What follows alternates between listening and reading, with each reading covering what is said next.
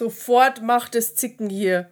Okay, Aufnahme läuft und es äh, nimmt wieder auf. Alles gut. So, jetzt habe ich hier drauf geklickt und sehe euch nicht mehr. Das finde ich jetzt auch doof. Was ist denn jetzt, obwohl ich euch höre? Jetzt sehe ich euch wieder. Alles klar. Der Chaos Club ist wieder connected. Ey, sag mal, kennst du die, die du nie so recht durchschaut hast? Kennst du die, die du immer unterschätzt hast? Und kennst du die, die dann einfach mal gemacht hat? Kennst du die?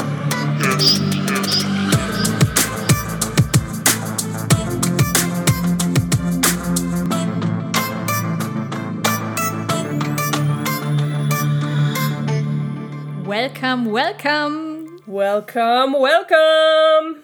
Herzlichen Dank für die Einladung, liebe Julia, liebe Viktoria. Herzlich willkommen im Ring, liebe Anja. Mensch, mich freut's ja mega, weil wir sind äh, alte, bekannte, fast Verwandte, haben wir gerade uns liebevoll zurückerinnert an die alten Zeiten. Ja, aber heute, liebe Anja, geht's ja um dich, um deine Erfolgsgeschichte als inspirierende Frau. Das ist auch der Grund, warum wir dich hierhin eingeladen haben, in unseren auditiven Ring.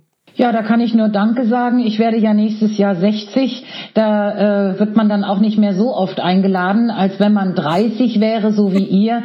Von daher liegt eigentlich die Freude und die Ehre ganz auf meiner Seite. Ist es nicht so, dass man in dem Alter viel mehr feiert, lasse ich mir immer sagen?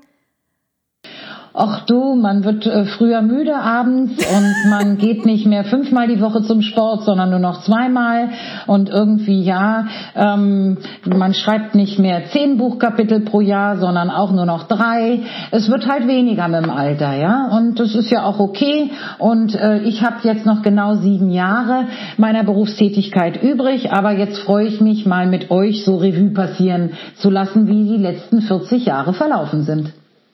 Dann können wir gleich die erste Runde einleiten, liebe Anja. Und zwar geht es um deinen Background. Willst du uns mal erzählen, wo kommst du her, wer bist du, was hast du so getrieben? Also mein Abitur habe ich in Regensburg absolviert. Das ist ja deine Heimat, Vicky, daher kennen wir uns ja auch. In Regensburg habe ich auch Psychologie studiert und bin dann, sage und schreibe, vor 35 Jahren, 1986, nach Berlin gegangen. Das war meine Traumstadt. Da war ich mit 17 mit meiner Freundin Heike in Berlin. Da standen wir noch im Dschungel neben David Bowie. Wow. Ja, wow. und äh, genau, so alt bin ich schon. Ähm, ihr kennt ihn wahrscheinlich nur als verstorbenen Popstar und ich habe ihn angehimmelt in den 70er Jahren und habe dann in Berlin ähm, promoviert und meine berufliche Karriere begonnen. Zunächst in der Pharmaindustrie und dann im Deutschen Herzzentrum Berlin als Referentin des ärztlichen Direktors. Und das hat mich ja sehr geprägt, muss man mal sagen, weil ich ja heute, ich habe bei Professor Hetzer 1990, 91, 92 gearbeitet und weil ich ja heute, 30 Jahre später, immer noch Krankenhäuser, Universitätskliniken, Gesundheits- und Sozialeinrichtungen nebenberuflich berate. Ich habe dann Anfang der 90er Jahre in Berlin auch im Abendstudium noch BWL studiert, weil ich irgendwie gemerkt habe, Psychologie ist toll, aber eine Bilanz kannst du auch nicht lesen und es ist ja ganz hilfreich, wenn man Bilanzen lesen kann. Und ähm, so kam es dann, dass ich doppelt studiert, promoviert, 1998 Professorin wurde, sogar für BWL, zunächst an der Fachhochschule Hildesheim. Aber Hildesheim war dann doch irgendwie, was hat mein Vater immer gesagt, eine Stadt, die man an einem Nachmittag zu Fuß schafft und dann ist die auch abgegessen. Ähm, und ja, vor allem im Vergleich zu Berlin. Genau, Genau. Krasser Kontrast. Da hat alleine der Bezirk, in dem wir wohnen, Charlottenburg, 300.000 Einwohner und ich weiß gar nicht, Hildesheim hat keine 100.000. Ähm, von daher lebe ich, lebte ich dann mal zwei Jahre nicht in Berlin in diesen 35 Jahren und bin dann 2000 wieder nach Berlin zurückgekommen an die Technische Hochschule Brandenburg. Und da bin ich jetzt auch genau 20 Jahre Professorin. Was mich ähm, sehr fasziniert, Anja, ich habe das ja im Gossip erwähnt, den hast du leider noch nicht gehört. Das, was mich sehr beeindruckt hat, ist, dass, dass du als Frau sehr erfolgreich bist und trotzdem eine Partnerschaft hast und äh, Kinder hast. Wie hat sich denn das so verflochten in deinem Werdegang? Das kann ich euch genau erzählen. Mein Mann lief mir im Deutschen Herzzentrum Berlin über den Weg, als er sich dort beworben hatte als Arzt. Und dann habe ich den sage und schreibe von 10 bis 17 Uhr durchs Herzzentrum geführt und mich im Grunde schockverliebt und im Grunde genommen waren wir genau ein Jahr später verheiratet. Und zwei Jahre später kam unser erster Sohn Joel. Das ging dann alles kleiner Fall. Eingezogen ist er bei mir schon nach drei Monaten. Wie bei mir. Das habe ich mit meinem Partner auch gemacht. Gell? Tatsächlich sind wir auch nach drei Monaten zusammengezogen. Das scheint ja irgendwie ähm, ein Glücksrezept zu sein. Dann haben wir alles richtig gemacht. Ich glaube, in, man ist in so einer Partnerschaft noch frisch und schockverliebt, wahnsinnig tolerant und zeigt sich immer noch von der besten Seite. Und wenn man dann zusammen wohnt, ja, man pupt nicht rum, man schreit nicht rum, man kocht schön, man deckt den Tisch, man räumt immer auf, weil man will ja nach drei Monaten ähm, nicht, dass der einen doof findet. Und so hat sich das bei uns immer äh, toll weiterentwickelt. Und wie gesagt, wir haben jetzt am letzten Samstag, 4. September, unseren 29. Hochzeitstag gefeiert. Immerhin mit ein und demselben Mann, 29 Jahre, das ist schon eine Leistung, ja. Herzlichen Glückwunsch. Da kannst du definitiv äh, dich glücklich schätzen, stolz drauf sein und das schaffen nicht mehr viele. Genau, schade, dass man da irgendwie keine Auszeichnung bekommt für sowas. Für die Beharrlichkeit. Ist doch mal ein Achievement. Ja, aber ich glaube, da gehört wirklich was dazu, auch dran zu bleiben. Auch da haben wir im letzten Podcast, auch noch mit der letzten Gästin, auch drüber gesprochen, dass man heutzutage in unserer Generation so ein bisschen so, ja, es ist ein bisschen so eine Wegwerfgesellschaft, auch was die Beziehungen angeht. Man gibt sehr, sehr schnell auf und zieht sofort weiter oder denkt, das Gras könnte woanders grüner sein. Man ist sehr wechselbereit. Auch was die Unternehmen angeht, man wechselt schnell den Job, man wechselt schnell die Wohnung. Wenn das nicht drei Zimmer, Küche, Bad sind, die einem gefallen, geht man in die nächste. Man wechselt schnell den Partner, man wechselt schnell die Bekannten, man wechselt schnell den Urlaubsort. Wenn mir der nicht gefällt, packe ich mein Köfferchen, gehe nächsten. Ähm, Beständigkeit ist eigentlich eine Tugend mehr von uns Oldschool-Oldies, ne? Mhm. Da hast du vollkommen recht. Das, ja. das Da können wir kann uns was abschauen, abschneiden genau. von. Dann können wir schon in die nächste Runde ähm, starten. Oh ja, auf die freue ich mich ja immer besonders. Ähm, du hattest jetzt auch schon am Anfang ganz toll äh, deine Vita ähm, erzählt. Man merkt, du machst es nicht zum ersten Mal und man hat ja auch die Power angemerkt, die dahinter steckt und auch hinter dir als Frau. Ich bin der Meinung, jeder hat auch so einen Power-Song oder vielleicht auch mehrere Power-Songs. Du hast jetzt auch schon von David Bowie erzählt. Gibt es einen Song, einen Künstler, wo du sagst, hey, das ist die Musik, die, die höre ich immer und möchte, die, die gibt mir immer Power und ähm, ja, lässt mich kreativ werden? Das ist tatsächlich immer noch David Bowie und mein Power-Song, ähm, den ich mir aus dem iTunes ähm, Apple äh, Audio Store hole, ist tatsächlich Heroes. Und baller den in meine Wohnung und tanze danach, genauso wie 1977. Hammer. Sehr, sehr so geil. muss es sein. I'm the King and you are my Queen und so weiter und so weiter. Wenn ich den Text dann höre, kann ich ihn auch auswendig mitsingen. Genau. Ich bin auch am besten ähm, am Singen, wenn, wenn der Song noch mitläuft. Dann können wir es so, Wenn du so ein, alle. paar, so ein paar Worte einfach überspringen kannst, gell? Der Refrain ist immer der Shit vom Shit, sitzt? okay? Der sitzt. Okay, ja dann.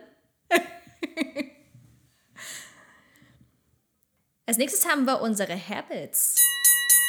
Musik hören ist einer meiner Habits. Wir fragen unsere Gästinnen immer nach ihren Tagesabläufen. Jeder hat ja so ein bisschen, ja auch so eine Routine ähm, über die Jahre entwickelt, die man durchzieht. Irgendwelche ähm, Hobbys, äh, Sport machen, was auch immer, Ernährung.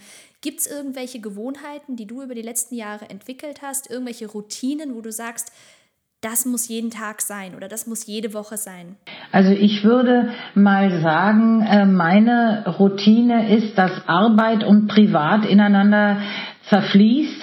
Und wenn ich morgens aufstehe, ist meine Routine schön Kaffee trinken mit meinem Mann. Das dauert eine Viertelstunde, um dann mich sofort an mein Handy zu begeben und erstmal routinemäßig zu gucken, was gibt's bei Twitter, was ist bei Instagram, das stalk ich ja nur, was ist bei LinkedIn los und was sagt meine Mailbox. Ja?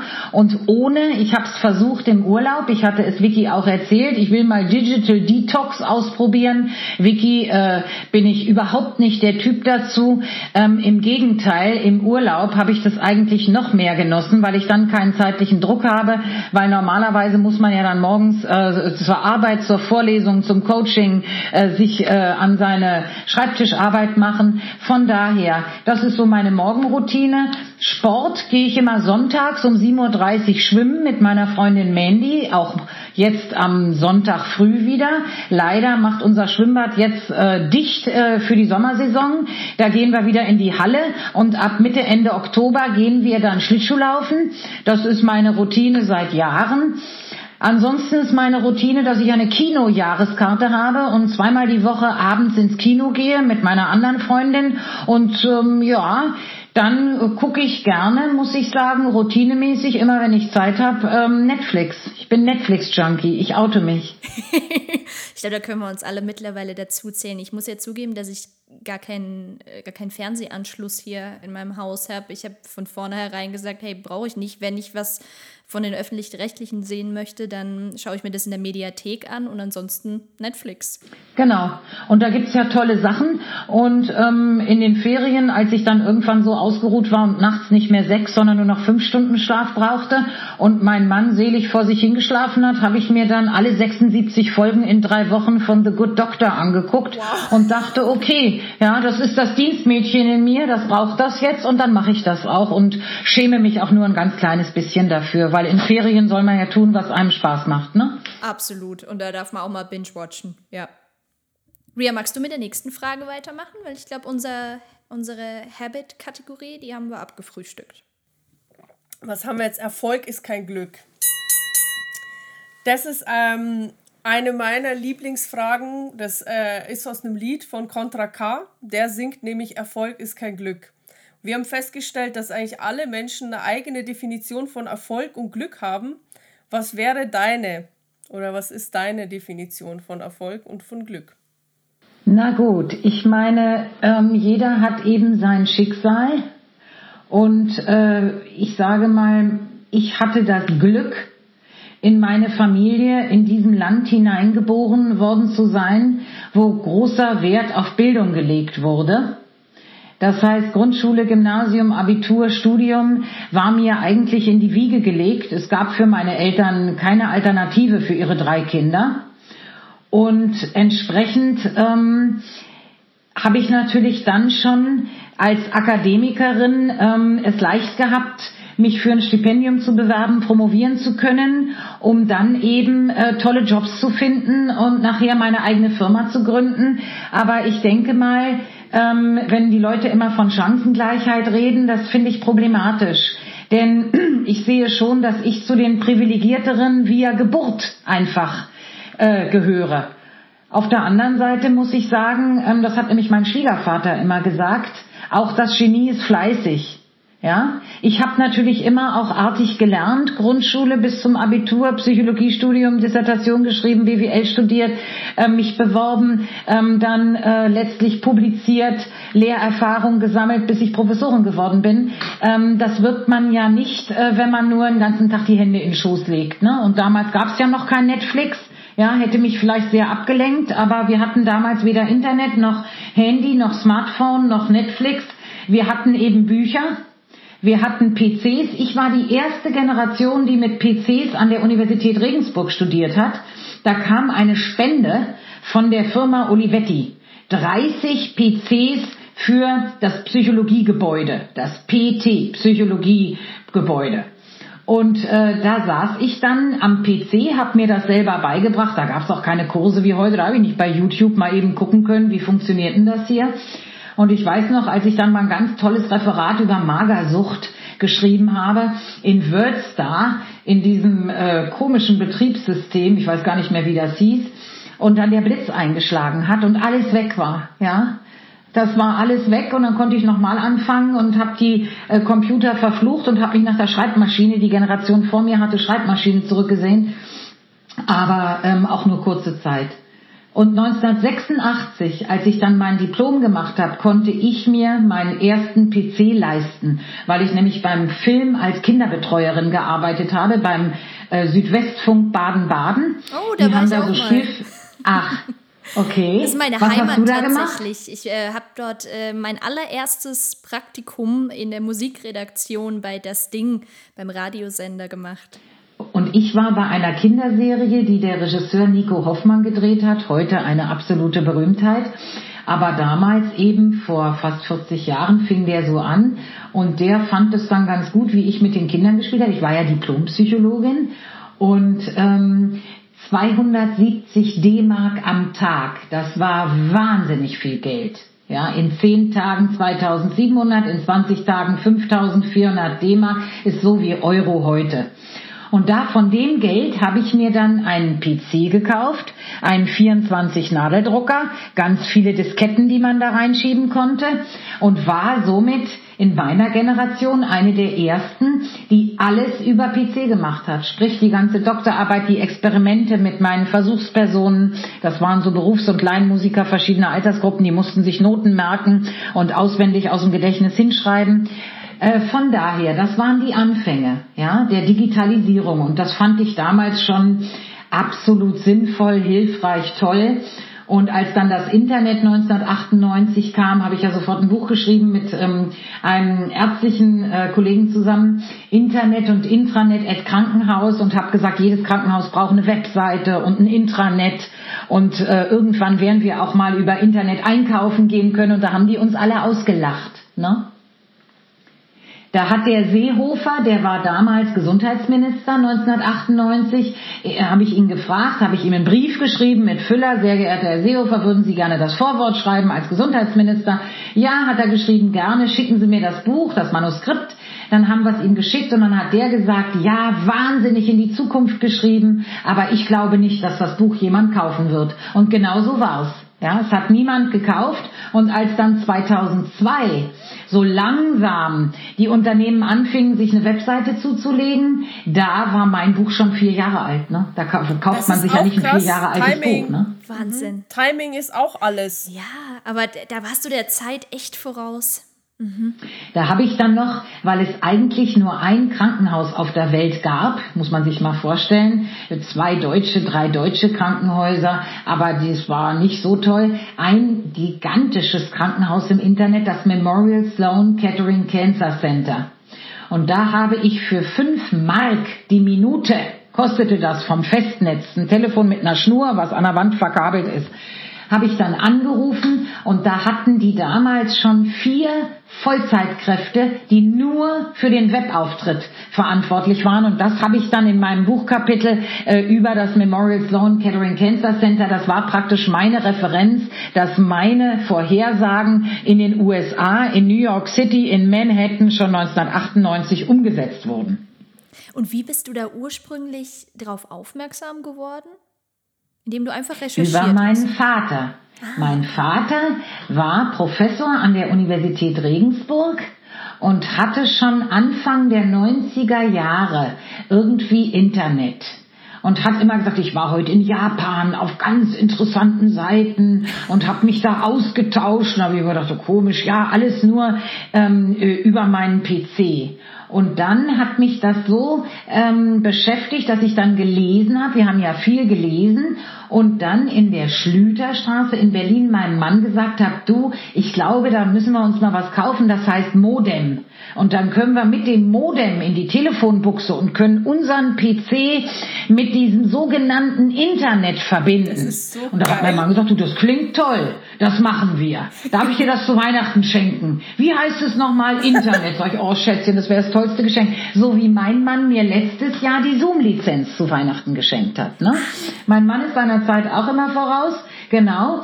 Und so war das. Und als ich aber dann publiziert habe, ich hatte von dem Buch erzählt, hatte ich einen Zeitschriftenartikel in der Zeitschrift Führen und Wirtschaften im Krankenhaus eingereicht Dann rief mich die Chefredakteurin an und sagte, hätte sie noch nie was gehört von diesem Internet. Sie kennt nur Intershop aus der DDR, die Läden, die man da besuchen konnte, wenn man über den Transit gefahren ja, ist. Ja würde sich ja sehr interessant anhören, aber sie wüsste noch nicht, wer denn außer mir noch in diesem Internet drin sei, ob ich ihr da noch einen nennen könnte. Und dann Internet. konnte ich dieses Internet, ja. Und dann konnte ich eben Jürgen Häuser nennen, der mit mir das Buch geschrieben hatte und habe dann gesagt, rufen Sie doch mal im Memorial Sloan Kettering Cancer Center in New York an. Die haben das und es besorgen sich mal ein Modem, schließen Sie Ihren PC an und dann werden Sie sehen, was sich da für gigantische Möglichkeiten erweisen. Wie sind wir jetzt drauf gekommen? Von Erfolg ist kein Glück. Wie haben wir das jetzt hingekriegt?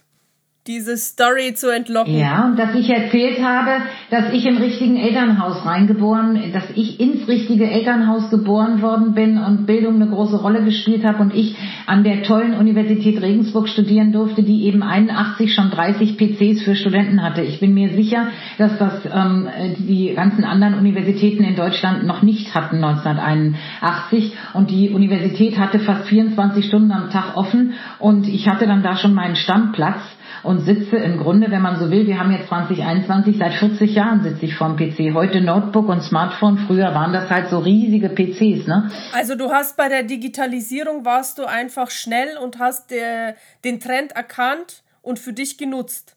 Und dann war ich wissenschaftliche Hilfskraft bei einem Professor und der kam aus Kalifornien zurück und hat in die Vorlesung das erste MacBook mitgebracht und dann durften wir alle nach vorne kommen. Das war so ein kleines, ne, MacBook war ja so alles miteinander verschweißt, wie so eine Kompaktanlage. Der erste, der erste Apple, der ja. noch so, so ganz kastig ja. war. Ja, ja. Und dann durften wir alle nach der Reihe auf den Bildschirm gucken. Und das war ja im Grunde das heutige Windows. Und da hat dieser Professor Zimmer, hieß der, gesagt, meine Damen und Herren, das ist die Zukunft.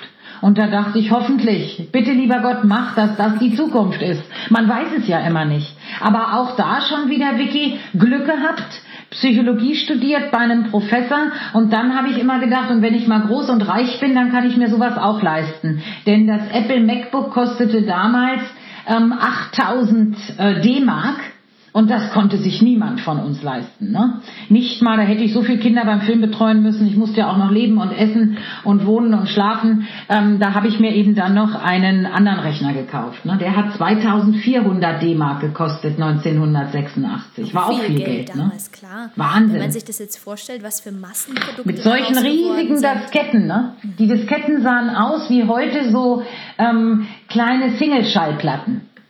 Ja, so sahen die, die habe ich alle noch bei mir in der Speisekammer im Regal. Ich kann die irgendwie nicht wegschmeißen. Obwohl die keinen PC dieser Welt mehr lesen kann. Da vielleicht im Museum noch. Das habe ich auch, äh, Anja, auch im Gossip erwähnt, dass ich das von euch gelernt habe. Immer einfach am Puls der Zeit dran zu bleiben und auch, dass Bildung so ein Gamechanger ist.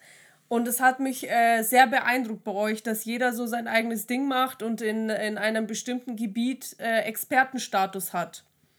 Ja, und trotzdem ist es, glaube ich, wichtig, ähm, und das merkt man dir auch an, Anja, dass ihr und du auf jeden Fall das nicht als selbstverständlich angesehen hast, dass du dieses Glück hattest, dass du diesen Zugang zur Bildung hattest. Und ich glaube, wann immer man dieses Bewusstsein hat, dann kann man auch wirklich sein Leben lang das Glück in all diesen Dingen sehen und verliert das nicht.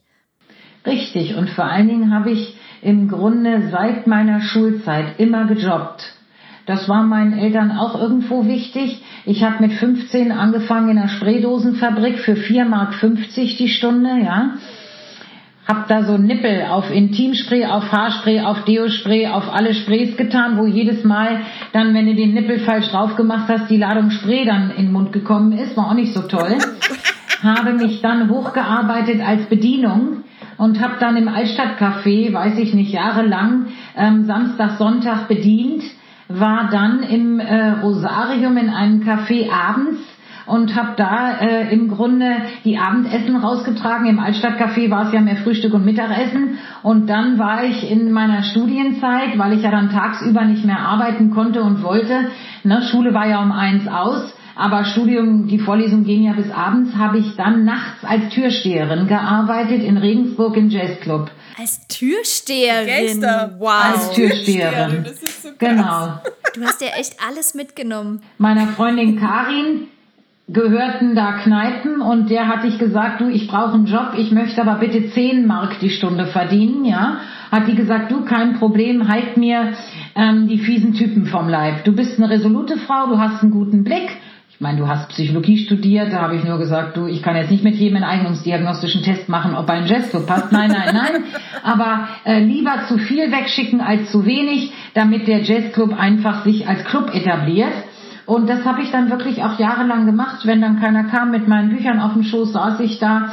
Ähm, die Schicht fing an um 12 Uhr nachts und ging bis 5 Uhr morgens. Genau. Respekt. Wow. Aber du warst dir dann auch nie zu schade oder zu fein für etwas. Das ist auch cool. Na, das meinte ich gerade, dass ich das jetzt auch genießen kann. Jetzt darf ich hier am Schreibtisch sitzen mit meinen Studenten Vorlesungen. Ich darf Kliniken beraten. Jetzt muss ich nicht mehr von Mitternacht bis fünf entscheiden, wer in Jazzclub darf oder Spraydosen. Ich habe auch jahrelang in der Gürtelfabrik gearbeitet als Schülerin. Mit meinen Freundinnen haben wir da die Gürtel erst gestanzt, dann die Schnallen dran gemacht und so weiter. Ähm, acht Mark die Stunde. Komisch, dass ich alles noch weiß, ne? Ähm, bin ich froh, ich möchte jetzt bitte nicht in der Gürtelfabrik arbeiten, aber Tausende müssen das und höchsten Respekt. Und ähm, von daher, ich sage immer nur, mein Elternhaus, da kann ich nichts für, da bin ich hineingeboren, hat eben sehr, sehr großen Wert auf Bildung gelegt, wie du, Vicky, ja weißt. Ja. Und jetzt hast du ganz viel von deinem Werdegang schon so ein bisschen erzählt, welche Stationen du durchgemacht hast, hast auch davon erzählt, wie du die einzelnen Schritte gehen konntest, wie dir Bildung auf dem Weg geholfen hat. Gab es auf deinem Weg auch Vorbilder, Role Models, zu denen du aufgeschaut hast, die dir dabei geholfen haben, dich immer weiterzuentwickeln? Ich muss leider sagen, dass meine Generation Frauen es ganz schwierig hatte, weibliche Vorbilder zu haben, weil die gab es ja nicht. Wenn wir uns vorstellen, dass heute, 2021, nur 10% aller Chefarztpositionen in Krankenhäusern mit Frauen besetzt sind, heute, da war das damals 0,5 Prozent. Und so kann ich nur sagen, in den Firmen, in den Vorständen, wenn heute noch die Hälfte aller DAX-notierten Vorstände sich in den Geschäftsbericht schreibt, dass sie 2025 keine einzige Frau im Vorstand haben wollen, was soll ich denn da für weibliche Vorbilder gehabt haben? Ich habe eigentlich immer nur gedacht, so wie der ist es falsch. So wie der wirst du es niemals machen. So wie der geht gar nicht, das muss man besser so und so machen. Ein also eigentlich richtig.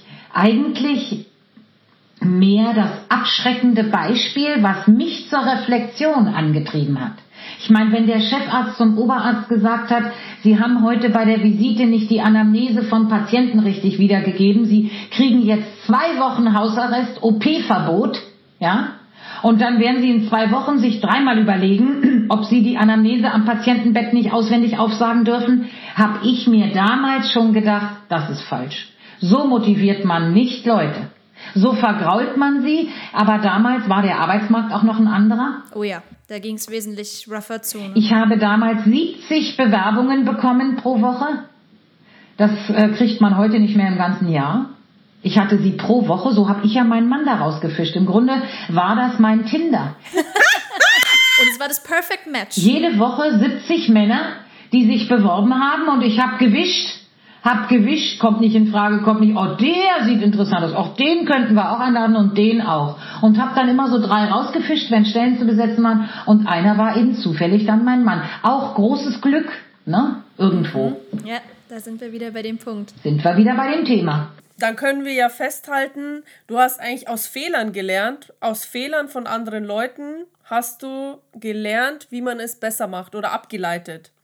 Das ist auch eine Technik. Weil es weibliche Vorbilder, so wie heute würde ich sagen, ein Vorbild für mich ist Dr. Wiebke Ankersen, Geschäftsführerin der Albright Stiftung. Eine wahnsinnig tolle Frau mit einem super diplomatischen Geschick, die es gerade schafft, in Deutschland frischen Wind in die Vorstände zu bringen, indem sie ihnen den Spiegel vorhält und sagt, ihr habt viel zu wenig Frauen, könnt ihr bitte mal die Vorstände ein bisschen weiblicher machen. Und es funktioniert.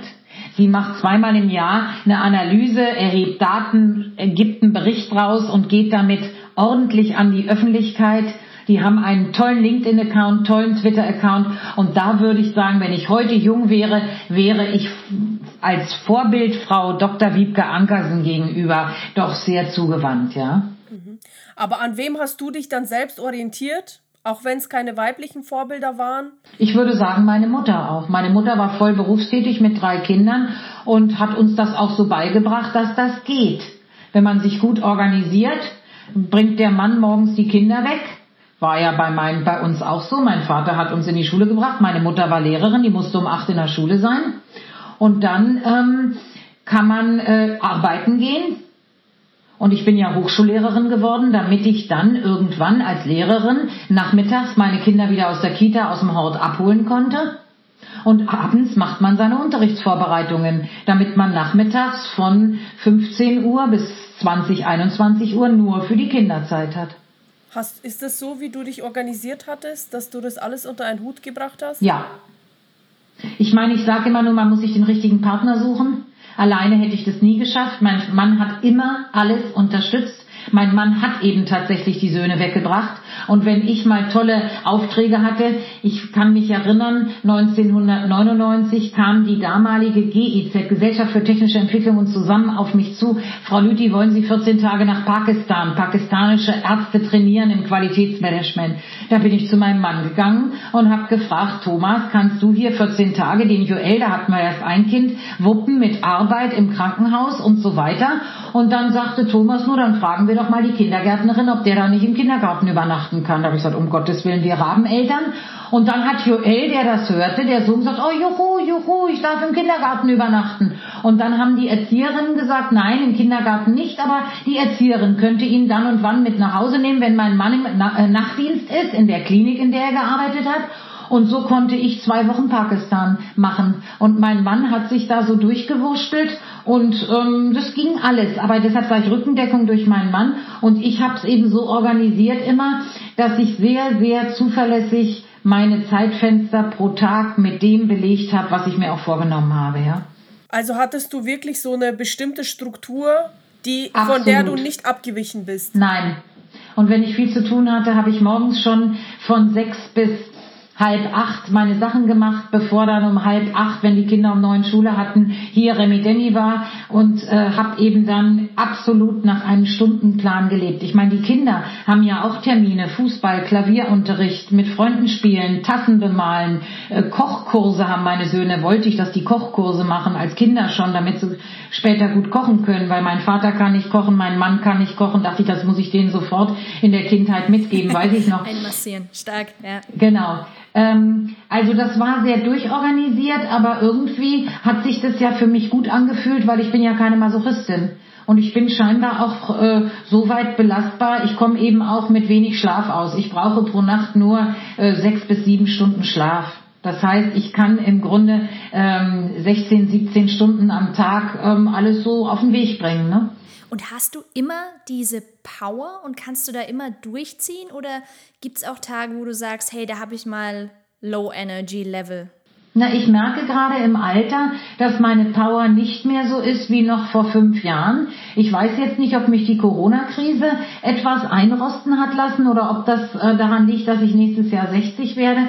Aber ich merke so, im Moment kommen sehr viele Anfragen, dass ich da sehr viel auch an mein Netzwerk abgebe, Female HR Exzellenz unter anderem, weil ich eben jetzt, obwohl die Kinder aus dem Haus sind, mein Mann ist ein sehr, sehr, sehr bescheidener Mensch, den ich jetzt nicht bekochen, bemuttern muss. Der würde überhaupt nicht sagen, wenn ich jetzt dreimal die Woche irgendwo hinfliegen würde. Aber ich merke die Kraft, habe ich nicht mehr. Was ich da so früher teilweise geschafft habe, ähm, ja, aber ich habe gute Gene, denke ich. Wieder Glück gehabt. Meine Mutter ist heute 87, war immer topfit, immer gesund, mit drei Kindern, hat meinen Vater noch voll mitversorgt, weil mein Vater eine Generation ist, der überhaupt äh, nicht mal wusste, wie man Kaffee kocht. Das könnt ihr Jungen euch nicht mehr vorstellen. Und meine Mutter hatte nebenbei, genau wie ich, noch einen großen Freundeskreis. Vicky, du weißt es, ja, Einladungen. volle Bude. Meine Mutter ist auch wie ich immer gerne Kino, Theater, Konzert, Kultur, am Wochenende ins Museum. Ja, wenn man sich die Sachen einteilt, kennt ihr ja selber, ne? Dann schafft man das.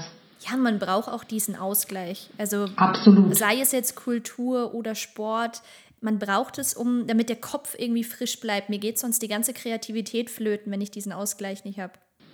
Und wenn die Leute mich fragen, aber Frau Lüthi, Sonntag könnten Sie doch ausschlafen, warum gehen Sie denn da um sieben aus dem Haus und schwimmen? Und dann sage ich immer, das gibt mir die Kraft für die nächste Woche. Wenn mir mein Schwimmen am Sonntag um 7.30 Uhr fehlt, dann bin ich die ganze nächste Woche irgendwie nicht so energiegeladen, ja. Sport bringt mir im Grunde ganz viel positive Energie, ne? Das ist auch geil, dass du das so über einen langen Zeitraum durchgezogen hast. Das sind ja genau diese Habits, die einen zum Erfolg bringen.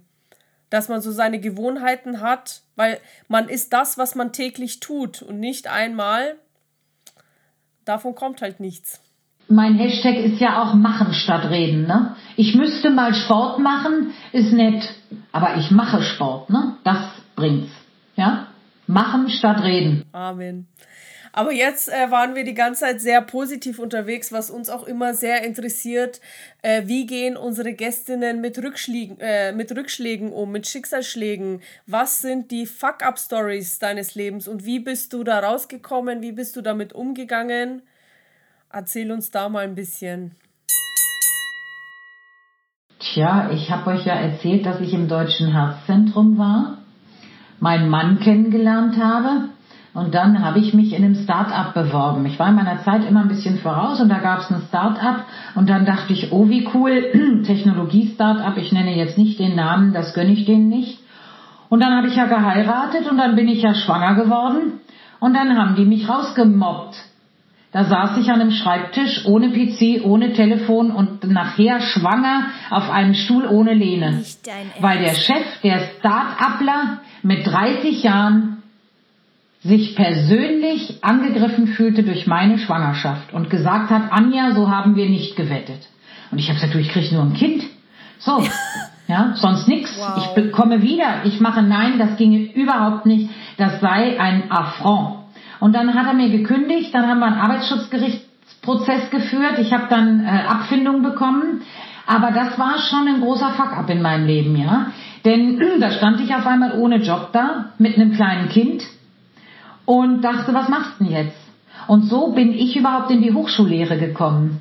Weil dann habe ich Zufall bei Aldi an der Kasse die Präsidentin einer Berliner Hochschule getroffen. Die kannte ich vom Sehen, weil die um die Ecke wohnte. Frau Professor Labonte Rosé. Ich weiß gar nicht, ob die noch am Leben ist. Präsidentin der Alice Salomon Hochschule stand vor mir an der Kasse. Und dann habe ich gesagt, wie geht's Ihnen? Ich spreche ja immer alle Leute an. Ach ja, gut. Und dann habe ich gesagt, ja, ich bin so am Überlegen. Mensch, das sind doch Psychologin, Betriebswirtin, Sie kommen aus dem Krankenhaus, wir haben so viele Lehraufträge. Wollen Sie nicht einen Lehrauftrag in Schöneberg? Na, sage ich sofort. Wann kann ich anfangen? Und so habe ich Lehraufträge, 20 Stunden die Woche, Kind in den Kindergarten gebracht, Lehrauftrag gemacht, wieder abgeholt. Da hatte mein Mann da Schichtdienst, da ging das immer nicht. Wunderbar. Und dann habe ich irgendwann gedacht, so, jetzt hast du ähm, drei Jahre Lehraufträge gemacht, jetzt kannst du dich auf eine richtige Professur bewerben. Du hast studiert, du hast promoviert, du hast publiziert, du hast die Lehraufträge, jetzt erfüllst du die Voraussetzungen von Paragraph 100 Berliner Hochschulgesetz. Und so kam ich dann an meine Beamtenprofessur. Aber da hat sich auch wieder scheinbar dann doch alles zum Rechten gefügt, ja. Aber die erste Professur, die sie mir zugesagt hatten, hier eine Berliner Fachhochschule, ähm, da hatte ich Probevorlesungen gehalten und dann haben die mich angerufen, sie sind auf Platz eins, sie können anfangen zum Wintersemester.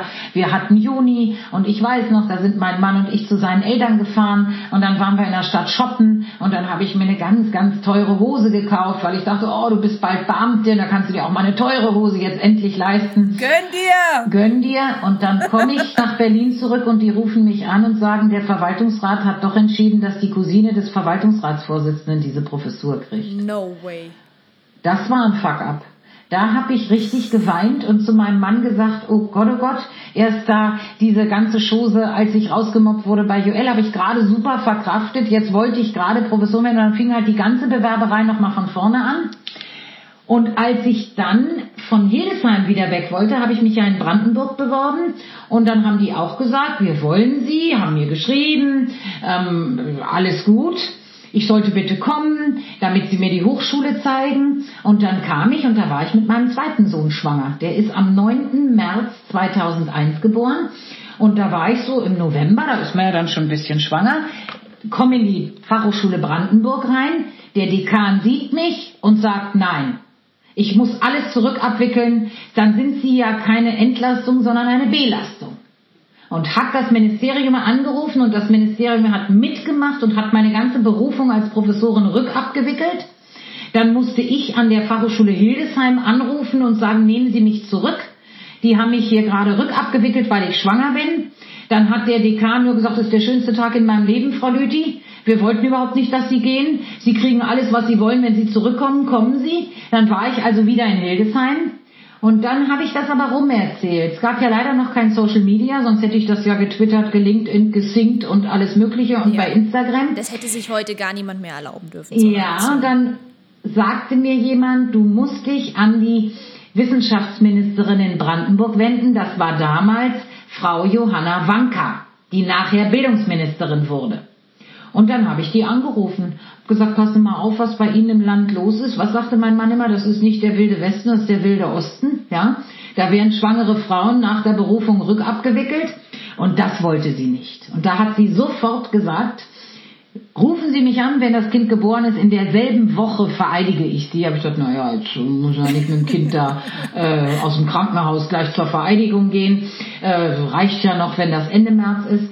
Und dann war mein Sohn tatsächlich, glaube 20 Tage alt. Und da sind wir zu dritt, mein Mann, das neugeborene Kind David und ich nach Potsdam zur Vereidigung. Ich schwöre, so war mir Gott helfe, als brandenburgische Beamte immer das Richtige zu tun. Und äh, dann gibt's noch ein Foto von der Ministerin und meinem frisch geborenen Kind und meinem Mann. Ähm, Joel war in der Schule leider, sonst wäre er noch dabei gewesen. Und so kam ich dann zurück nach Brandenburg und könnte euch vorstellen, wie die Gesichter der Männer, ja, Männer damals, als ich anfing, Professorin zu werden, da gab's waren sieben Prozent der Professorenstellen mit Frauen besetzt, was die für ein Gesicht gezogen haben. Aber ne? was für eine Genugtuung für dich. Ja, aber auch was für harte Monate. Ich wollte eigentlich, mein Mann wohnte schon hier, wir hatten hier eine Wohnung und ich musste dann wieder äh, den Weg pendeln, schwanger, ne? Und meine Vorlesungen in Hildesheim halten, ähm, äh, Montag, Dienstag, Mittwoch und bin dann Donnerstag hergekommen und dann wieder Montag früh und so weiter. Einmal ist mir noch auf dem Weg das Portemonnaie geklaut worden. Also äh, Einfach ja, hast es dir nicht gemacht. Definitiv. Es war äh, nachher toll, die Genugtuung. Aber äh, ich hatte praktisch Oktober, November, Dezember, Januar, Februar, fünf Monate, wo ich irgendwie dachte, das darf alles nicht wahr sein, wegen Schwangerschaft, ne? Das kann man sich heute gar nicht mehr vorstellen, Victoria, oder? Also wenn ich diese Geschichte, als ich die gerade gehört habe, äh, da fällt man ja fast vom Sofa, da denkt man sich, wie kann das sein? Und weil das ist genau was, worauf ich hinaus will, Anja, das ist so beeindruckend, weil ich würde sagen, ich bin auch eine dominante Person, eine taffe Frau, aber wir haben es einfach nicht so schwer wie damals. Und wie hast du dieses Selbstbewusstsein? Und ich weiß ja deine Räubergeschichten, wo du da in, auf Vorträgen auch einfach die Bühne stürmst, weil keine Frau da war. Weißt du, ich meine, das hat mich damals schon äh, sehr beeindruckt. Aber wie bist du so geworden? Warst du schon immer so eine Ronjas wie hieß die Räubertochter? Ronja Räubertochter. Ja. Na gut, ich bin das Sandwich-Kind. Ich habe eine Schwester oben, eine Schwester unten. Da muss man also ständig sagen, hallo, ich bin hier, damit man nicht ähm, in, als Bürger plattgedrückt wird. Dann hatte ich natürlich sehr starke Eltern. Wir waren auch sehr früh, würde ich mal sagen, selbstständig, wir Kinder. Meine Eltern haben beide voll gearbeitet und ähm, naja, bisschen genetisch auch. Ähm, meine Mutter ist selbstbewusst, mein Vater ist selbstbewusst, vielleicht sind das dann auch die Gene. Und irgendwie ist es natürlich auch so, ähm, dass man merkt, man erreicht seine Ziele besser, wenn man äh, beharrlich, selbstbewusst und stringent auftritt. Wenn ich immer sage, ach, ich weiß nicht, wissen Sie ja, wenn ich jetzt schwanger bin, nee, dann müssen Sie mir auch kündigen, da haben Sie recht, ist ja eine Zumutung, wenn ich da als Schwangere durch die Gegend laufe. Tschüss, ich komme dann wieder, wenn ich mal nicht mehr schwanger bin. Ich meine, ähm, da kommt man natürlich dann äh, nicht so weit, ne, als wenn man sagt, so ihr Lieben, jetzt spreche ich die Ministerin persönlich an, ne? Waren diese Fälle dann eigentlich für dich auch so Plot-Twists in deinem Leben, wo du danach gesagt hast, sowas passiert mir jetzt aber nicht mehr? Oder sagst du, hey, es, es gab in meinem Leben gar keinen Plot-Twist und es hat sich alles dann doch immer irgendwie gefügt? Also wir reden von so einer krassen Wende, wo man wirklich sein Leben komplett ändert, umdreht. Hast du sowas erlebt? Es ist interessant, dass ihr mich das fragt. Es gab doch einen Plot-Twist. 2004 klingelte mein Vermieter und sagte, Frau Lüthi, bei Ihnen im Seitenflügel hinten in derselben Etage, wenn Sie aus der Küche rausgehen, ist eine Wohnung frei, 100 Quadratmeter. Wollen Sie die mitmieten? Und mein Sohn Joel, der war 93 geboren, das heißt, der war neun und fragte, oh Mama, muss ich jetzt schon ausziehen? Wie geht denn das? Willst du jetzt, dass ich ausziehe? Habe ich gesagt, nein, Joel, das musst du nicht. Aber ich könnte ja eine eigene Firma gründen und meine Firmenräume da reintun. Wieder ein Glückstreffer und im Grunde ein, wie hieß das Ding, Plot-Twist, dass ich gedacht habe, als Professorin in Brandenburg ist schön, aber eine Firma ist auch schön und wir dürfen ja als Professoren einen Tag die Woche Nebentätigkeit machen. Also habe ich mich entschlossen, diese Wohnung anzumieten, komplett durchzurenovieren da hatten Mietnomaden gewohnt. Ihr könnt euch nicht vorstellen, wie es da aussah. Und habe dann tatsächlich TCO Berlin 2004 mit Pauken und Trompeten gegründet. Und dieses Unternehmen ist heute 17 und existiert so, dass es eben einmal pro Woche geht Anja Lüthi los, hält Vorträge, macht Coachings, Workshops, Trainings und so weiter, inspiriert Leute. Und das hängt natürlich schon auch damit zusammen, dass ich dachte, die Fachhochschule Brandenburg alleine als berufliche Perspektive bis 67. Ich meine, ich war ja 2002 erst 40, zehn Jahre älter als ihr. Das möchte ich nicht, ne? weil ich habe da 2001 im September angefangen. Von daher wenn natürlich jetzt die Fachhochschule Brandenburg mich da anders empfangen hätte und ich da gleich Präsidentin geworden wäre oder wie auch immer, hätte sich mein Leben auch anders entwickelt. Aber so habe ich eben gedacht, ähm, ja, ein Bein. Ja, du hattest eine gesunde Distanz und dann ist es auch leicht bleiben. gefallen, so eine Entscheidung. Und für meine Studenten ist es toll, denn meine Kunden sind die Unternehmen, die meine Studenten als Praktikanten, die meine Studenten Stellen anbieten, wo sie ihre Bachelorarbeit schreiben. Und die Fachhochschulen zeichnen sich ja durch diesen Praxisbezug aus. Ne? Wir haben letztens auch äh, gerätselt, warum das Outlet heißt, weil ich habe ja gesagt, das heißt Training, Coaching und Outlet Berlin. Und da hat Schulz gesagt, da, ich wohne im Outlet, mich würde interessieren, wie kamst du zu diesem Wort Outlet? Also es ist doch so gewesen früher, wenn eine Fabrik Blusen hergestellt hat, gab es einen Fabrikverkauf direkt beim Hersteller, dann im Outlet Store die Bluse zu kaufen ja, für billig. Ja. Und so dachte ich, ich wohne in dem Haus direkt bei der okay, Hauptdienstleisterin nebenan gibt's ganz günstig die Trainings, Coachings, Workshops. Und dann habe ich einen Flyer gemacht und ich war wirklich günstig, weil ich musste ja nicht mal einen Mantel anziehen, nicht mal einen Regenschirm in die Hand nehmen, wenn es geregnet. Ich bin ja nur zur Küchentür raus und hinten wieder rein. Das Haus hat eine U-Form. Wir wohnen vorne und dann hat es zwei Seitenflügel und die eine Wohnung ist eben hinten im Seitenflügel. In der wohnt übrigens mittlerweile mein 20-jähriger Sohn, denn in der Corona-Pandemie war der froh, dort Unterschlupf zu finden und ich mache jetzt alles online oder ich gehe vor Ort. Das heißt, meine Firma existiert weiter, aber ohne die Firmenräume, die ich eben jetzt zur Corona-Zeit meinem Sohn gegeben habe. Aber eine Sache musst du mir jetzt nochmal erklären. Du hattest damals die Idee für dieses Unternehmen, hattest aber in dem Moment, als du entschieden hast, ja, ich miete jetzt diese Wohnung an, noch keinen Businessplan und gar nichts. Einfach nur die Gewissheit, ich mache da was. Ich hatte da schon, wie ich ja erzählte, 98 zwei Wochen Ärzte in Pakistan trainiert. Ich war beim Deutschen Krankenhausinstitut die Stammtrainerin und habe ein paar Mal im Jahr ein, zwei Tage ähm, Führungsetagen von deutschen Krankenhäusern gecoacht in Workshops.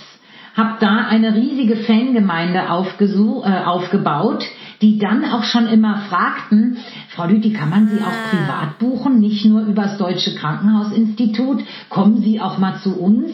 Und ich würde auch gerne mal mit Kopftuch und Sonnenbrille zu Ihnen zum Coaching kommen. Geht das? Und da hatte ich schon ab und an jemand im Wohnzimmer ah, okay. bei mir. Das heißt, die Nachfrage ja? Und da hat mein Mann schon immer gesagt, du, also auf Dauer im Wohnzimmer, das möchte ich nicht, dass hier die Krankenhausvorstände ein- und ausgehen. Irgendwann machst du hier noch einen Workshop bei uns in der Küche und im Esszimmer. Das geht nicht. Und so hatte ich im Kopf, Mensch, die fragen doch immer und die kommen hier und ich gehe hin, jetzt geben wir dem Ganzen einen Namen. Und das ähm, war natürlich dann ganz toll. Zumal ja die Mieten in Berlin so günstig waren, Anfang der 2000er, äh, ähm, dass das überhaupt keine finanzielle Belastung war, sich eine 100 Quadratmeter Wohnung mal eben anzumieten. Ne? Wahnsinn, wenn man sich, wenn man das heute überlegen würde. Die kostete damals 400 Euro oder was, ne? Wahnsinn. Vor allem, was cool war, dein Leitspruch auch auf LinkedIn feiern wir ja beide, äh, Jules, mit diesem Wertschöpfung durch Wertschätzung. Also da kriege ich Pipi in die Augen, weil das ist was eigentlich so oft fehlt, diese Wertschätzung. Ich meine, ich habe es ja ein bisschen geklaut, muss ich sagen, von Bodo Jansen vom Upstalsboomweg. Aber ich kann es mir deshalb auch auf die Fahnen schreiben, weil ich früher, viel, viel früher als Bodo Jansen, genau das in meinem Buch Mitarbeiterorientierung im Krankenhaus geschrieben habe. Ja? Und das kann man auch nachlesen, dass ich immer gesagt habe, es muss eine wertschätzende Unternehmenskultur herrschen und es dürfen Menschen nicht durch zu dünne Personaldecken ausgenutzt werden. Das geht gar nicht. Und so hat als Bodo Jansen sich das auf die Fahnen schrieb, sich bei mir im Grunde festgesetzt, auf den Punkt gebracht, eine Unternehmenskultur, wenn man ihr einen Namen geben möchte, dann muss sie eben Wertschöpfung durch Wertschätzung und nicht Wertschöpfung durch Ausnutzung.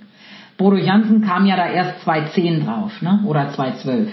Er hat es dich bestimmt bei dir geklaut. Inspiration. Aber es trifft wirklich einen wunden Punkt in unserer bei Gesellschaft. Allen, also ja.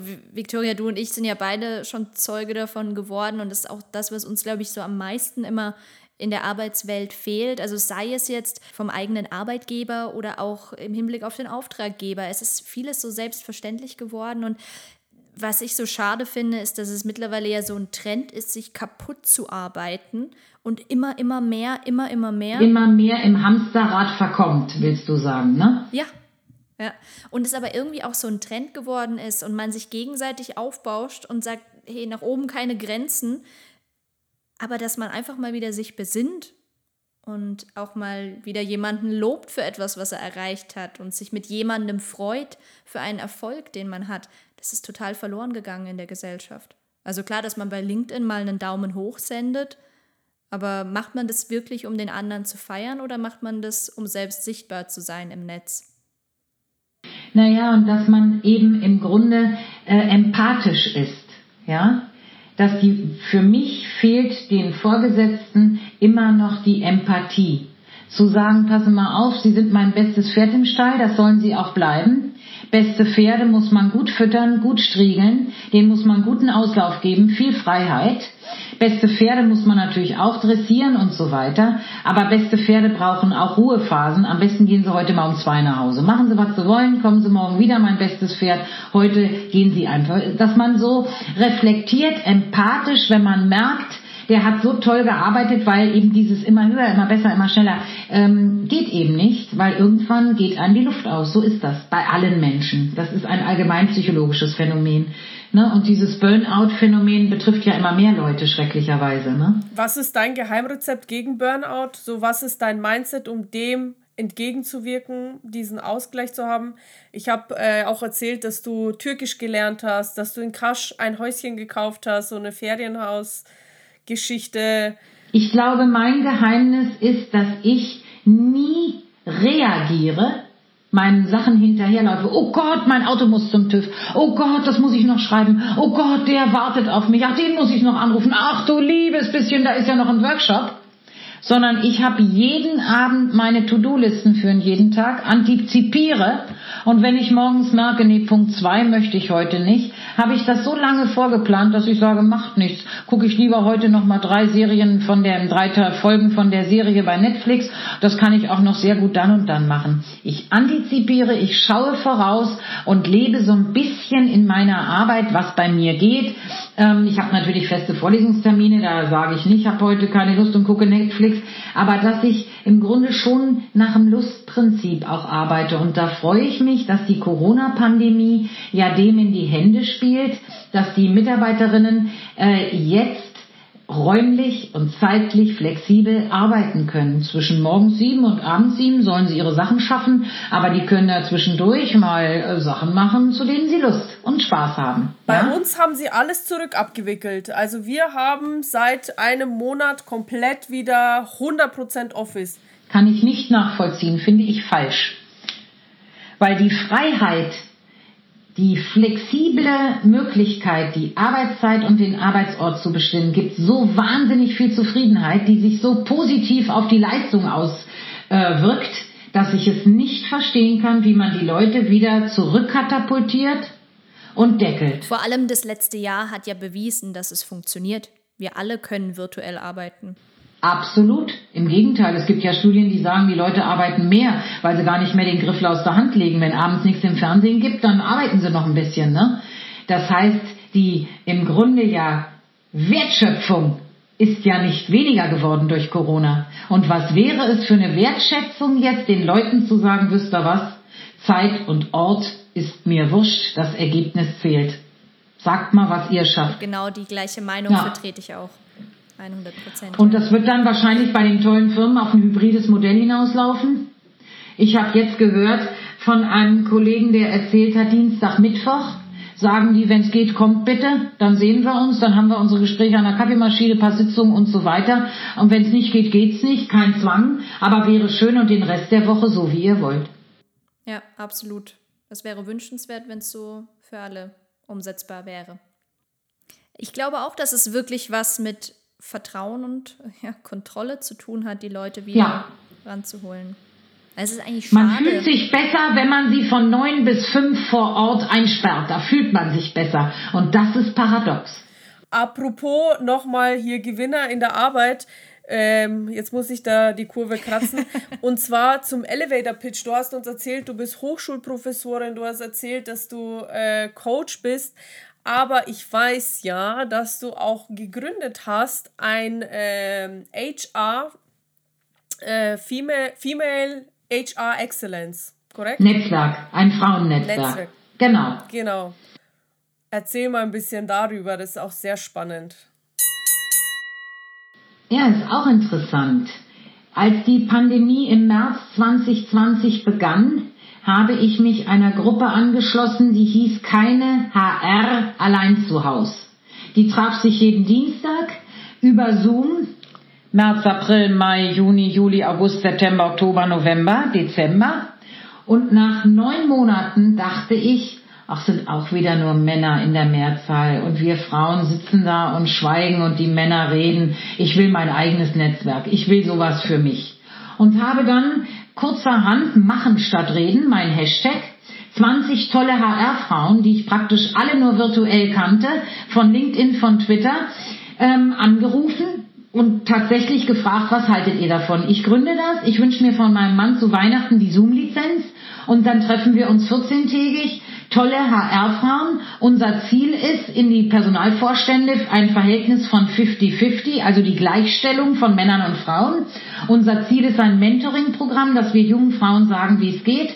Unser Ziel ist Charity, wir wollen Zeltschule e.V. und jetzt natürlich Frauen ähm, in Afghanistan äh, helfen, dass äh, junge Frauen und Mädchen in äh, Syrien an der Grenze Zeltschule e.V. Bildung bekommen, beziehungsweise in Afghanistan die Frauen unterstützt werden jetzt. Und so hat sich dieses Netzwerk wahnsinnig toll entwickelt. Wir haben einerseits alle 14 Tage unsere internen Treffen und andererseits alle 14 Tage unseren Night Talk im Clubhaus.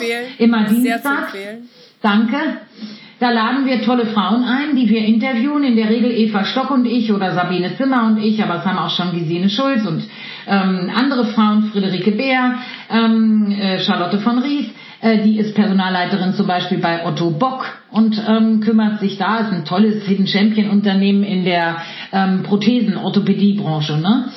Ähm, ja, für ähm, Patienten, die Gliedmaßen verloren haben, sind die Weltmarktführer und haben auch bei den Paralympics, ne, sind die auch ein Sponsor.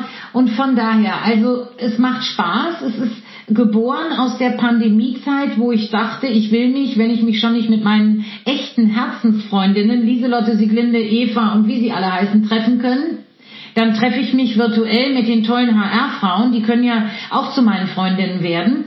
Und genau so ist es passiert und wir hatten jetzt den elften Talk und die sechzehnte Sitzung immerhin. Und wir machen immer weiter. Herzlichen Glückwunsch. Danke. Und das ist auch so geil, weil wir mit Jules ja auch mit Kennst du die auch ein Netzwerk gründen für junge Frauen, damit wir einfach Frauen einladen, die wiederum andere Frauen inspirieren.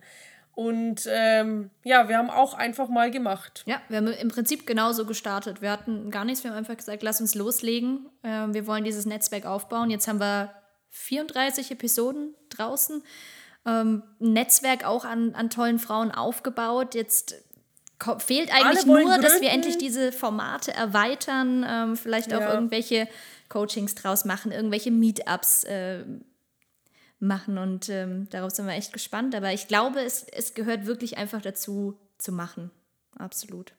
Ja, wir haben jetzt auch so ein Mentoring-Programm und da haben wir jetzt auch Anfragen, schon immerhin. Wir haben am 1. September gestartet, heute ist der 10. schon zwei Anfragen von Frauen, die kriegen einen Fragebogen und dann äh, werten wir aus, welche von uns 20 am besten matcht zu dieser Frau und dann kriegt die ein 90-minütiges Coaching von uns, kostet nichts, wenn sie möchte, kann sie an Zeltschule e.V. spenden und danach gucken wir mal weiter. Also äh, das ist, finde ich, auch immer ein wichtiger Aspekt, die nächste Generation Frauen ähm, nach oben zu bringen, sie zu begleiten, ihnen Tipps und Tricks zu verraten und einfach dafür zu sorgen, dass diese doch immer noch sehr männliche Welt weiblicher wird und vor allen Dingen diese tollen Frauen auch sichtbarer werden. Ne? Absolut. Tolle Idee, aber auch mit dem Matching. Victoria und ich haben ja auch schon festgestellt, dass man irgendwie immer so ein bisschen, ähm, ja, andere Typen hat, die wirklich kompatibel zu einem selbst sind. Äh, Ria, du coachst da jetzt auch selbst und hast gesagt, hey, mit manchen habe ich da direkt äh, einen Vibe und bei anderen ist es schwerer, ähm, diese Verbindung auch aufzubauen. Und ich glaube wirklich, dass dieses Matching gerade im Bereich Coaching, Persönlichkeitsentwicklung, dass es da unfassbar wichtig ist. Richtig. Und ich schicke ja auch manchmal bei mir selber Herrschaften wieder weg und sage, passt mhm. nicht. Passt, passt nicht, ja. ist schade. Dann sind die immer ein bisschen konsterniert und äh, ich bin ja kein Arzt. Ich muss sie ja jetzt nicht abhören, untersuchen, ein Rezept verschreiben und sie gesund machen, sondern sie haben beruflich etwas, was sie gerne mit jemandem besprechen wollen. Ich kann ihnen den und dem empfehlen, aber bei mir habe ich das Gefühl, ähm, lösen sie nicht das aus und ich vielleicht bei ihnen auch nicht, was ich auslösen müsste, damit sie auf einen guten Weg kommen, ne? beruflich. Mhm das ist auch ein geiler Tipp für mich, auch ein Learning als Coach. So, du, du bist nicht für alle, du bist nicht der Coach für alle. Und dass man auch äh, die Coaches ja sich aussuchen kann, mit wem man zusammenarbeiten möchte. Deshalb ist ja auch in der Regel das erste Gespräch kostenlos, weil man sagt, gucken wir mal, ob wir zusammenpassen. Und da kann man sich ja dann auch, habe ich auch einen Fragebogen mit Fragen, die man stellt. Und dann sieht man ja, ob das passt. Matchen heißt ja nichts anderes als passen, ob da ein Match ist oder nicht. Vielleicht bauen wir euch eine App eine, eine Tinder für Coaches für eure Plattform. Hey, das ist aber mal eine Idee. Tatsächlich eine, eine, ähm, eine Art Tinder für Persönlichkeitsentwicklung und Coaching. Gibt es, glaube ich, schon. Müsst ihr mal googeln, das gibt's schon. Mhm. Mist. Ich komme immer mit den Ideen ums Eck, die dann schon draußen sind. Es ging mir tatsächlich im Studium auch schon so, da hatte ich eine Startup-Idee mit äh, ein paar Kommilitonen und dann haben wir da echt äh, im Rahmen von so einem Bootcamp dran gearbeitet, um dann zwei Monate später, nachdem wir den Businessplan fertig hatten, rauszubekommen, dass parallel irgendwie zwei Jungs in Köln die gleiche Idee hatten. Ach, schade. Also ist es nun mal. Mhm. Aber es ist wurscht, weil im Endeffekt es gibt Millionen Brotsorten und jeder findet sein Brot, das ihm schmeckt. Und selbst wenn du das Allergleiche anbietest, denselben Content, es kommt immer darauf an, welche Person diese Inhalte wiedergibt. Und es gibt Menschen, die es von mir besser aufnehmen können. Es gibt Leute, die es von wem anders Ganz besser genau. aufnehmen können. Also, das ist kein, kein Hindernis, nur weil es die Idee schon mal gibt. Ähm, Anja, was hast du denn sonst noch so auf deiner Bucketlist? Was, was äh, sind noch deine Ziele? Was möchtest du noch das erreichen? Das interessiert mich jetzt auch sehr, weil du zu Beginn gesagt hast, ja, du ja, hast jetzt noch, hast noch sieben so Jahre, so bis zum Renteneintritt, Pi mal Daumen. Aber ich habe dich jetzt ja schon kennengelernt im Gespräch und ich bin, bin mir sicher, nach sieben Jahren hört es noch lange nicht auf. Na, also wenn man 60 ist, möchte man erstmal gesund bleiben, ja. Ganz wichtig, man nähert sich ja seinem Lebensende. Ich meine, zwei Drittel meines Lebens sind um, ne? Zweimal 30 Jahre, wenn ich 90 werde, bleiben also jetzt noch 30, ist ein Drittel. 90 weiß ich nicht, schauen wir mal. Ähm, dann habe ich wirklich das Ziel, ähm, am Puls der Zeit zu bleiben bis zum Schluss damit ich andere inspirieren kann, weil ich habe ja vorhin so ein bisschen erzählt mit den Anfängen des Internet und das ging ja mit Social Media weiter und äh, jetzt mit Online-Recruiting, kontaktlos Mitarbeiter einstellen, Employer Branding digital machen, Mitarbeiter als Corporate Influencer. Ich habe heute einen Vortrag auf dem Berliner Krebskongress gehalten, wo ich den Chefärztinnen versucht habe klarzumachen, dass sie selbst auch sichtbar sein müssen, wenn es darum geht, neuen Nachwuchs zu finden.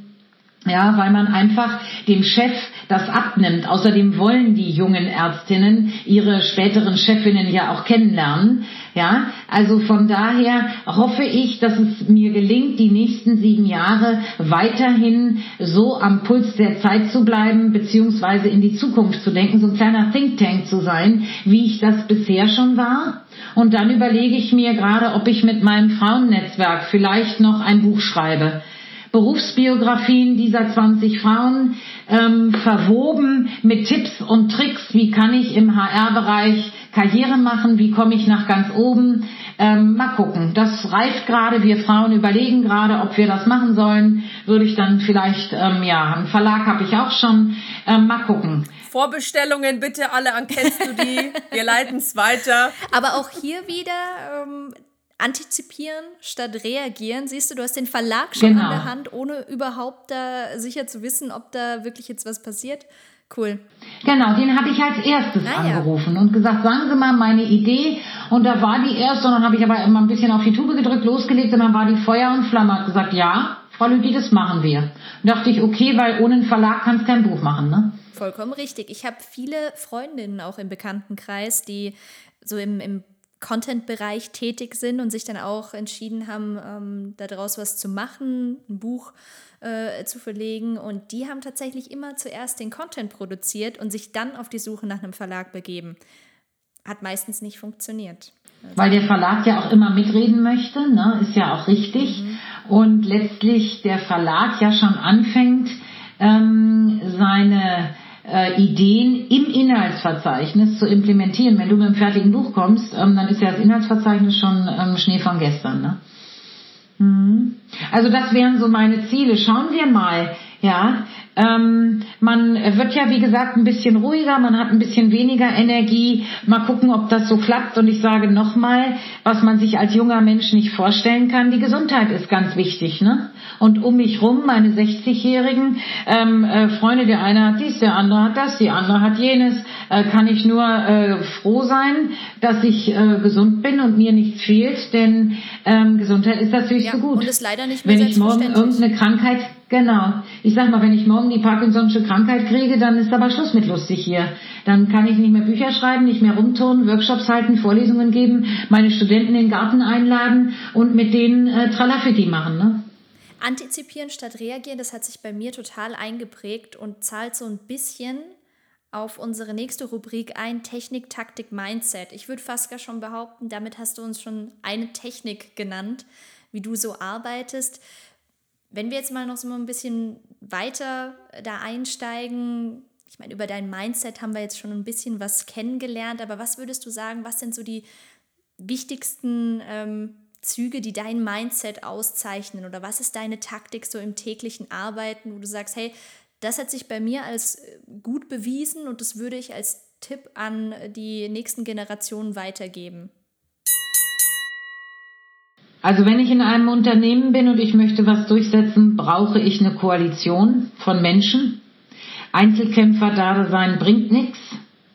Man muss sich mit Menschen zusammentun und gemeinsam dann in die nächste Etage marschieren und sagen, so, wir sind zu dritt, zu viert, zu fünft und möchten, wie jetzt in eurem Fall, bitte, dass jeder von uns mindestens zwei Tage Homeoffice sagen, äh, haben kann ja, dass die Gemeinschaft stark macht. Da dachte ich früher noch, Einzelkämpfer-Dasein geht auch, ist in meinen Augen nicht möglich. Dann muss man kompromissbereit sein im Kopf und sagen, man kann nicht immer 100 Prozent, 85 Prozent ist auch schon gut. Ja, dass man nicht immer seine 100% Sache und ganz verbissen sagt, das muss, aber wenn das nicht so ist, dann will ich es gar nicht und dann könnt ihr mich mal. Nein. Better done ja? than perfect. Ja. Genau. Das habe ich gelernt. ähm, mir geht ja die Diplomatie ab. Ich rede ja, wie ich denke und sollte mich vielleicht öfter zurückhalten. Ähm, da kann ich nur sagen, diplomatisches Geschick. Ich würde, glaube ich, heute als junge Frau ähm, einen Kurs in Diplomatie machen, eine Fortbildung. Wie, ähm, was gibt es für diplomatische Redewendungen, äh, was weiß ich, die Attachés in den Botschaften, ja, die Diplomaten. Ähm, die machen ja alle solche Fortbildungen. Und da würde ich mir so eine kaufen, egal was es kostet, weil da bin ich schwach auf der Brust. Ich denke mir jetzt, mein Gott, für die letzten sieben Jahre brauche ich jetzt auch nicht mehr die Oberdiplomatin zu werden. Geht wahrscheinlich auch gar nicht, weil sich Verhaltensweisen im Alter eher verfestigen. Aber da kann ich nur jungen Frauen den Tipp geben, ähm, versucht diplomatisch zu sein, es zahlt sich aus. Und das bewundere ich ja gerade an Dr. Wiebke Ankersen, mit welcher Diplomatie die es schafft, ähm, Zalando zu sagen, ihr braucht mal eine Frau im Vorstand und schwuppsiwupps haben die eine Frau im Vorstand. Das finde ich einfach toll. Ne? Wenn sie denen den Hintern vollgehauen hätte und rumgekeift hätte, ähm, wäre es nie dazu gekommen wahrscheinlich. Ne? Aber würdest du sagen, du hast davon äh, profitiert, auch so undiplomatisch zu sein? Weil ich tatsächlich Ria auch fragt dazu für einen tendiere. Freund. Ja, ich. Ja, genau so ist es. Vielleicht muss ich so einen Kurs machen.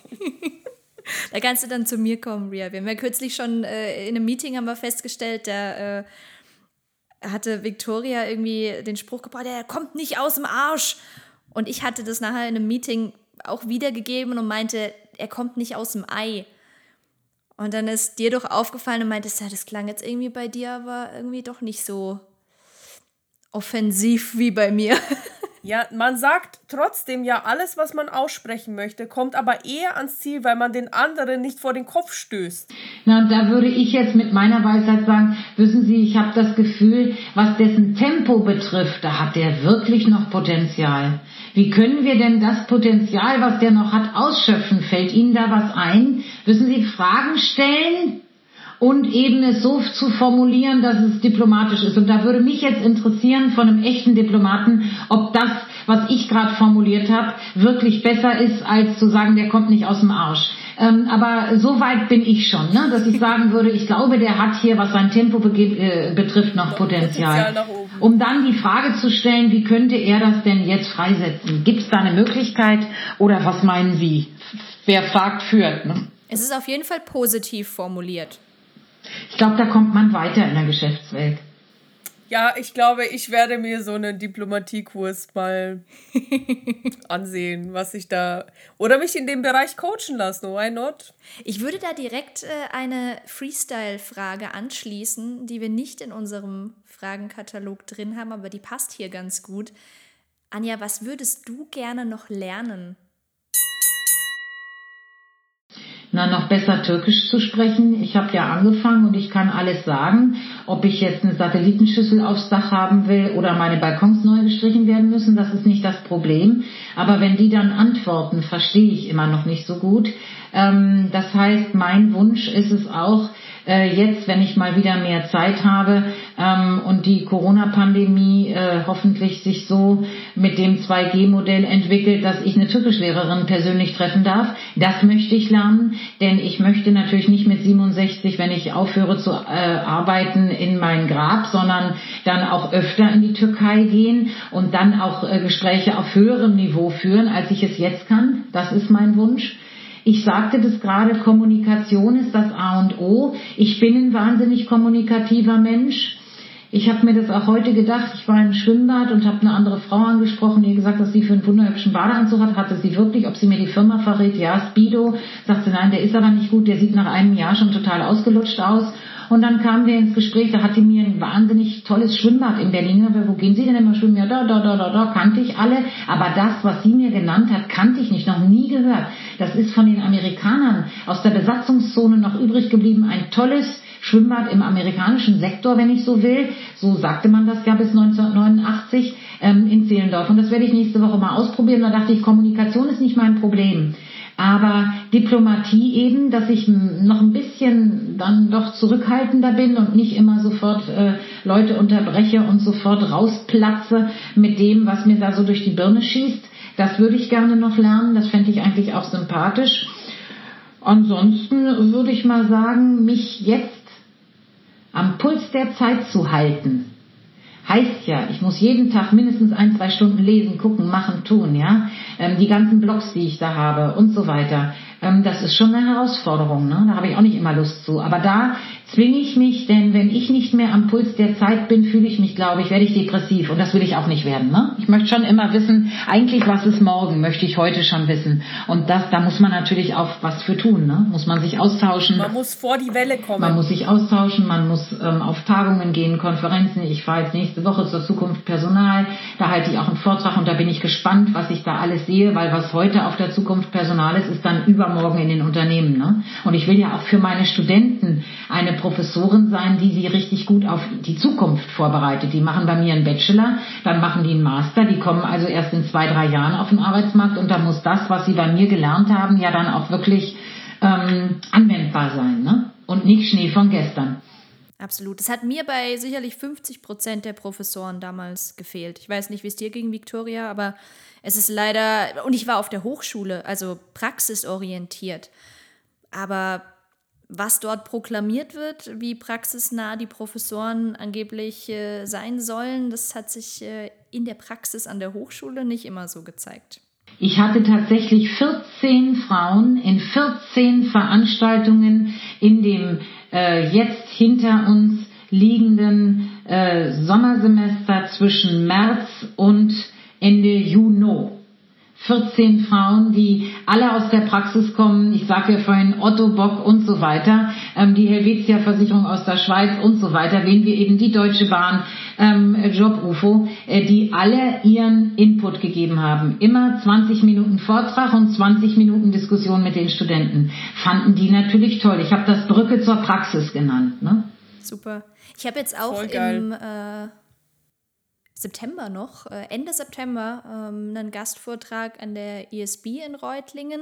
Ähm, und dort war der explizite Wunsch auch von meiner Freundin, die dort ähm, die Vorlesung hält, dass ich definitiv nur Praxisbeispiele mit reinbringen soll. Ich meinte so, hey, soll ich ja. auch so einen kleinen Anteil Theorie? Hm? Und sie so, nee, du, die sind im sechsten Semester, die brauchen keine Theorie mehr, Praxis, Praxis, Praxis. Genau, sehe ich genauso. Genau. Das finden die toll und ähm, da haben sich schon schöne Kooperationen mit äh, Praktikum und Bachelorarbeit dann ergeben, ne? Glaube ich, ja. Sau cool. Dann ist der Name Brücke zur Praxis auch Programm. Genau, richtig. So, liebe Anja, du hast dich wacker geschlagen. Wir sind in der letzten Runde. Liebe Anja, jetzt kannst du uns K.O. schlagen. Was ist die Legacy, die du hinterlassen willst? Was ist einfach dein finaler Ratschlag, deine größte Weisheit of all time? Never give up. Wow! ich glaube, das ist für uns alle ähm, absolut erstrebenswert, weil jeder hat diesen Moment, wo er sich mal denkt, so, boah, ja, jetzt irgendwie ich, fehlt mir Ich kann nicht mehr, ne? genau. ne? Ich kann nicht mehr, genau. Jetzt höre ich auf. Jetzt kündige ich, jetzt mache ich Schluss, jetzt reicht's mir, ihr könnt mich mal, ich gehe jetzt. Never give up. Wie machst du das dann, nicht aufzugeben? Wie prügelst du dich dann dahin oder was ist die, was ist das dahinter, was man machen muss, damit man nicht aufgibt? Ich habe tolle Freundinnen, mit denen ich mich austausche, richtig enge, tolle Freundinnen seit 40 Jahren, die habe ich im Studium schon kennengelernt, meine Freundin Helga, mir eine ganz, ganz besonders wichtiger Mensch aber hier auch in Berlin, mit denen feiere ich auch. Ich hatte jetzt mit Lieselotte 2018 hatten wir 30 Jahre Freundschaft, sind wir essen gegangen und ich habe ihr was geschenkt und Richtig so, also Freundschaft. Ja, das sind also keine Bekanntschaften mit Blabla und Smalltalk, sondern richtig gute Freundschaften, zu denen ich auch gehen kann und sagen kann, du, ich kann nicht mehr, was mache ich denn jetzt? Ich habe da hier einen Fall, wo ich sage, ich mache nicht mehr, ich will nicht mehr, ich und dann redet man und dann irgendwann sagt man, jetzt schlafen wir mal eine Nacht oder auch zwei, dann melden wir uns mal nicht und never give up und dann versuchen wir mal äh, einen Schritt zurückzugehen und wieder äh, einzuhaken und weiterzugehen. Und ich meine, ich denke, das ist in der Ehe so, das ist am Arbeitsplatz so, das ist mit seinen Kindern auch so. Kindererziehung ist ja auch eine sehr große Herausforderung, wo man oft denkt, ich hole mir jetzt einen Erziehungsberater, ich kann nicht mehr, was soll ich denn jetzt machen? Ja, die äh, wollen dann mit äh, 14 bis 2 Uhr nachts, sage ich jetzt mal, im Görlitzer Park stehen. Das geht natürlich nicht, viel zu gefährlich. Aber äh, wenn das Jungs sind, die verklickern einem das, dann möchtest du ja am liebsten jemanden Fremden holen und sagen, können Sie dem Kind mal sagen, never give up. Ich meine, die einfachste Sache wäre zu sagen, dann geh doch, geh doch in Görlitzer Park. Aber dann eben auch never give up, zu sagen, nee. Und dann hole ich dich um zwölf da ab. Stehe ich da mit dem Auto. Trink noch um zehn einen Kaffee, dass ich nicht einschlafe. Du bist mein Kind und meine Kinder kommen immer an erster Stelle. Ich hole dich dann da ab. So, ne, never give up in alle ähm, Bereiche des Lebens praktisch auch übertragen. Ne? Ich glaube auch, das kann man wirklich auf alles anwenden. Ja, was natürlich auch wieder Kraft und Energie kostet, klar. Ne? Never give up heißt ja, leg dich nicht in die Ecke und duck dich weg, sondern. Genau, manchmal tut's weh. Manchmal genau. muss man sich da echt durchbeißen und sich äh, echt aus dem letzten Loch rausziehen.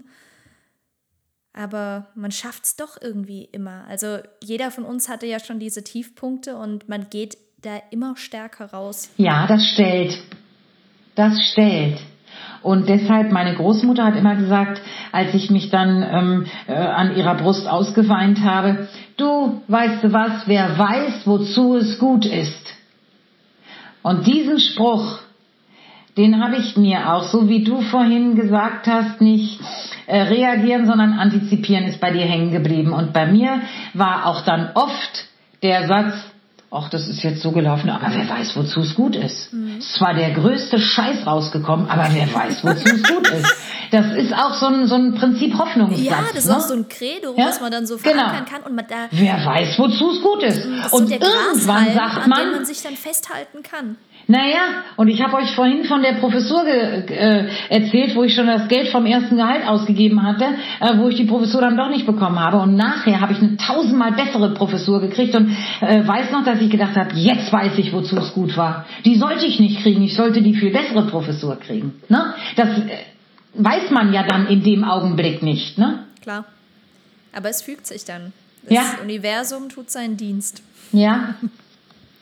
Ja, ich wollte ja auch immer ein Mädchen haben, dann habe ich zwei Jungs bekommen, dann habe ich mir gesagt, wer weiß, wozu es gut ist, hm, was soll ich sagen? Und nachher dachte ich, genau, die verstehen sich gut, das sind meine Söhne, danke lieber Gott, dass du mir zwei Söhne gegeben hast. Wahrscheinlich wäre ich eine ganz schlechte Mädchenmutter geworden, so dominant wie ich bin. Mit den Söhnen klappt es prima. Ja? Ich glaube, da wäre eine richtige Alpha-Female rausgekommen bei dir, Anja. Weiß ich nicht. Oder eine total verschrecktes Mäuschen, das Angst vor ihrer Mutter hat. Keine Ahnung. Man weiß es nicht. Aber ich sage, wer weiß, wozu es gut ist. Meine Söhne sind ganz toll. Und ähm, äh, ja, aber eine Tochter, dachte ich ja mal, wäre auch toll. Aber gewesen. jetzt kriegst du Schwiegertöchter. Schauen wir mal, genau. Soweit sind wir noch nicht. Meine Söhne sind 20 und ähm, 27. Man heiratet ja heute eher später. Eher später. Aber sag ihnen ganz liebe Grüße. Mach ich. Es war ein Fest, Anja. Du hast äh, nicht zu viel versprochen und ich ja, habe auch du, nicht, Ria, ich du hast nicht zu viel, viel versprochen. versprochen. Ja, du hast mich ja vorab ganz heiß drauf gemacht, dass ich die Anja unbedingt kennenlernen muss und ich habe mich sehr gefreut, dass du hier bei uns im Podcast warst. Ich denke, für die Hörerinnen war es unfassbar spannend, dir zuzuhören, genauso wie für uns auch die ganzen Geschichten ähm, die du erzählen kannst, die geben so viel Kraft und Inspiration, genau das, was wir hier brauchen, genau das Material, was wir. Jetzt will wir raus wollen. und machen. Jetzt, Jetzt wollen wir raus, wir raus, und, machen. Und, machen. und ich werde auf jeden Fall erstmal äh, antizipieren statt reagieren. Da, da kann ich noch richtig dran schrauben. Also dann bleibt mir noch ähm, Dankeschön zu sagen für die Einladung. Die Zeit ist verrast wie im Fluge und euch beide einzuladen ja, nach Berlin. Dann kann ich euch, ähm, liebe Viktoria, du kennst ja nur die Hälfte unseres Schrebergartens. Wir haben ja mittlerweile das Nachbargrundstück noch dazugenommen und ein neues kleines Häuschen uns da drauf gestellt. Ähm, also wie gesagt, liebe Vicky, liebe Julia, wann immer ihr das Gefühl habt, ihr braucht einen Tapetenwechsel, kommt nach Berlin. Wir finden hier auch eine Übernachtungsmöglichkeit für euch und dann sehen wir uns in echt und in Farbe. Das ist nämlich auch ganz schön, ja? Unbedingt. Da hätte ich richtig, Vielen richtig Dank für die Einladung, Vielen Dank. Anja. Ja, bitte. Bitte gerne, jederzeit. So, dann, liebe Hörerinnen, ich hoffe, euch hat es gefallen. Und jetzt haut rein!